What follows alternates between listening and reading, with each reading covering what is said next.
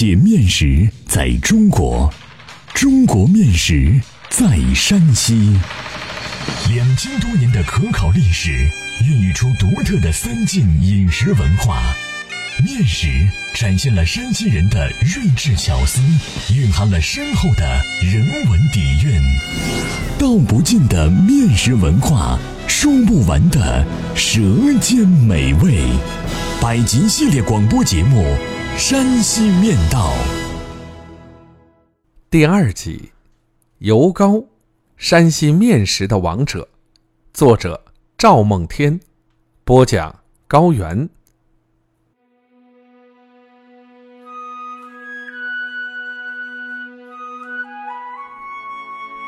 油糕在三晋南北皆有食俗，尤其在晋北人的心目中有着特殊的地位，被视为圣物，是祭祀用的最重要的贡品之一。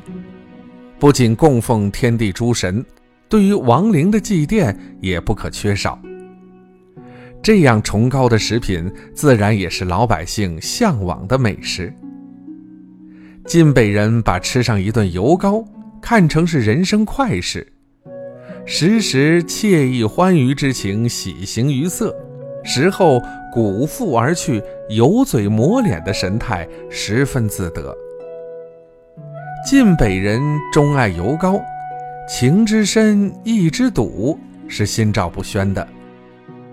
有民间俗语道：“死了好，死了好，又吃馍馍又吃糕。”村里没有喜丧，高龄老人去世，除了孝子们悲痛之外，其他人毫不掩饰盼望吃糕的心情。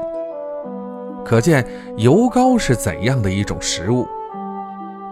油糕质筋软细腻，再加特殊的面香，让人垂涎欲滴。晋北为典型的黄土高原地貌，尤其是晋西北。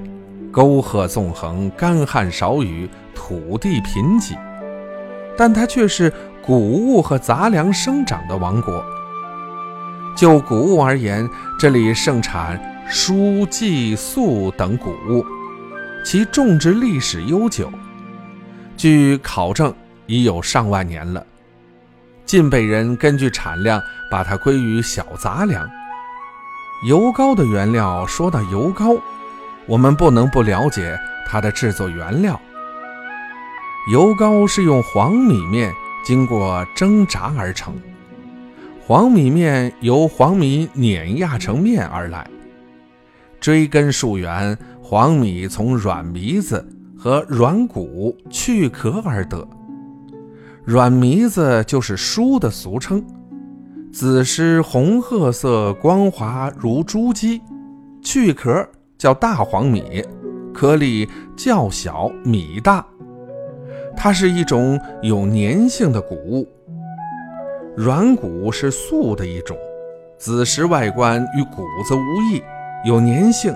去壳叫小黄米，既是米质不粘的糜子，俗称硬糜子。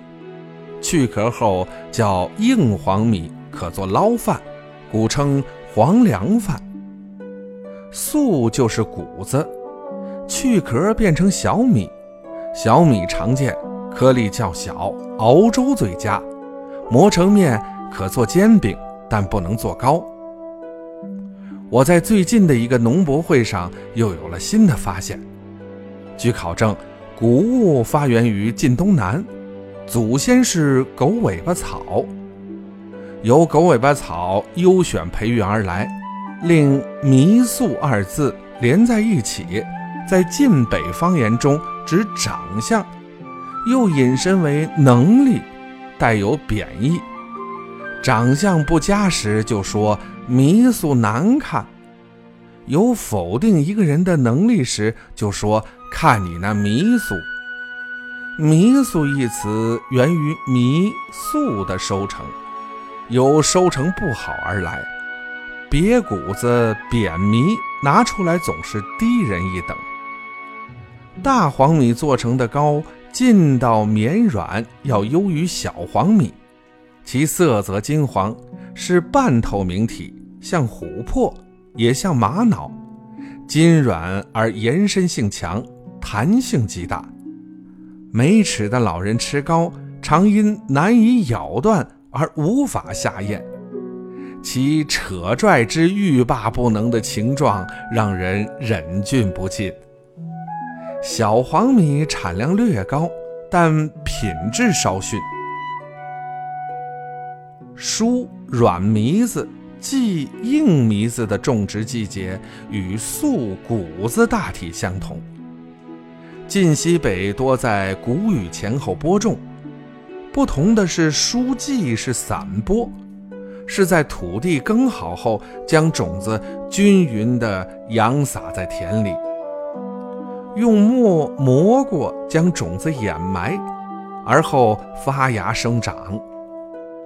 粟的种植则是行播，用篓摇拨成垄，用六轴碾压，让种子与土壤亲密接触。出苗后需要见苗薅草。软糜子与硬糜子为同属，虽子实粘性不同，但其植物形状就连农民也不易区分。糜子的秸秆不能做饲草，只可当做柴火用来烧火。糜子去掉子时的穗头，像是披发状，是制作扫帚的好材料。就像是义子那样的农家用具，是很好的日用产品，扫地扫炕最为实用。当然，也是打孩子屁股的好家法。所谓好，它不是凶器，打人时只疼肉皮，不伤筋骨。扫帚还有个禁忌，就是不能送与姑娘和外甥拿回家，有扫地出门的机会。若姑娘外甥想要，可在离开娘舅家时从墙头扔出，再用袄之类的衣物包裹带走，方无不及。油膏的制作，说到油膏的制作啊，本身呢就是一种文化，极受人们的关注，有表演的意味儿。油膏的制作技艺虽然是开放的，谁都可以学习，但能熟练掌握的人在乡村并不很多。掌握这种技艺的人被尊称为高匠，婚丧嫁娶时请来领军担纲。高匠不算职业，没有经济报酬。宴席散尽，送一瓶酒、几盒烟，外加十几个糕，就是非常体面的酬劳。高匠到来后，选一间屋子做厨房，然后起灶安锅，就进入了工作状态。打下手的人们，烧火的烧火，挑水的挑水，各司其职。这时，高匠开始操膏面，就是给膏面里掺拌适量的水，经搅拌、搓擦之后呈半干不湿的状态。高匠将膏面操好后，蒸锅里的水也烧开了，就可以蒸糕了。高匠就开始放好糕圈，铺好笼布，往蒸锅里撒放糕面。撒放有一定的技巧。蒸汽升腾起来，高匠就如腾云驾雾一般。高匠忍耐着高温，把糕面撒完后盖上锅盖，看住时间，就蹲在炕头上吸烟去了。那神奇的样子，显示出与拉风箱烧火的帮厨地位大不相同。高匠到了东家。领任务时，东家会发一条白毛巾，他会把毛巾搭在肩上或者挂在脖子上，一来是个标志，二来供擦汗擦手。帮厨烧火的有时和高匠开玩笑，故意怀疑高匠的技术。大师傅，今儿的糕不会有问题吧？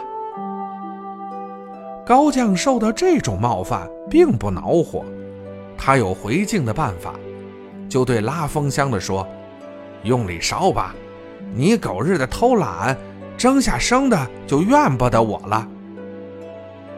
因为烧火的不知道蒸多长时间，就得听高将指挥，便把风箱拉得啪嗒啪嗒脆响。如果不用力，高将就跳下炕头拧耳朵，直到烧火的把风箱拉得啪嗒啪嗒脆响为止。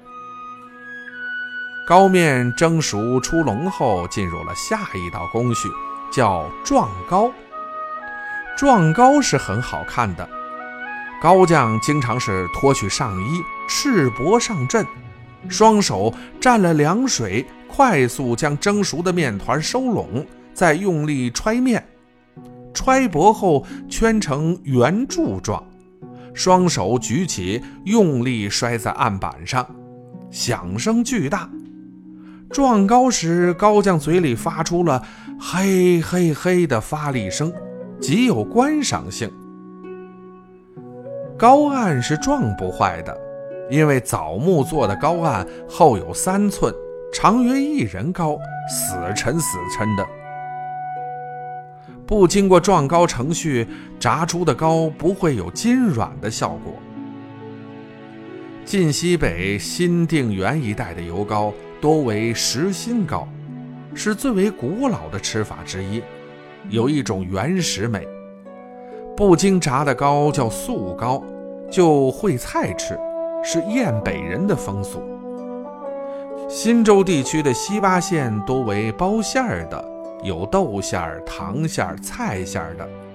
晋南的糕是用白面做的，大概是油糕的山寨版吧。撞完糕后，又进入了下一道工序——炸糕。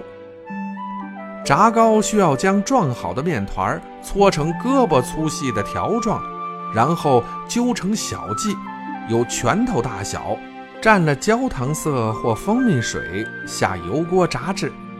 刚炸出的油糕金灿灿的，身上满是泡泡，外焦里绵，称渣糕。宴席上常先炸一盆，出几个供奉神位后，就让帮忙的人打尖。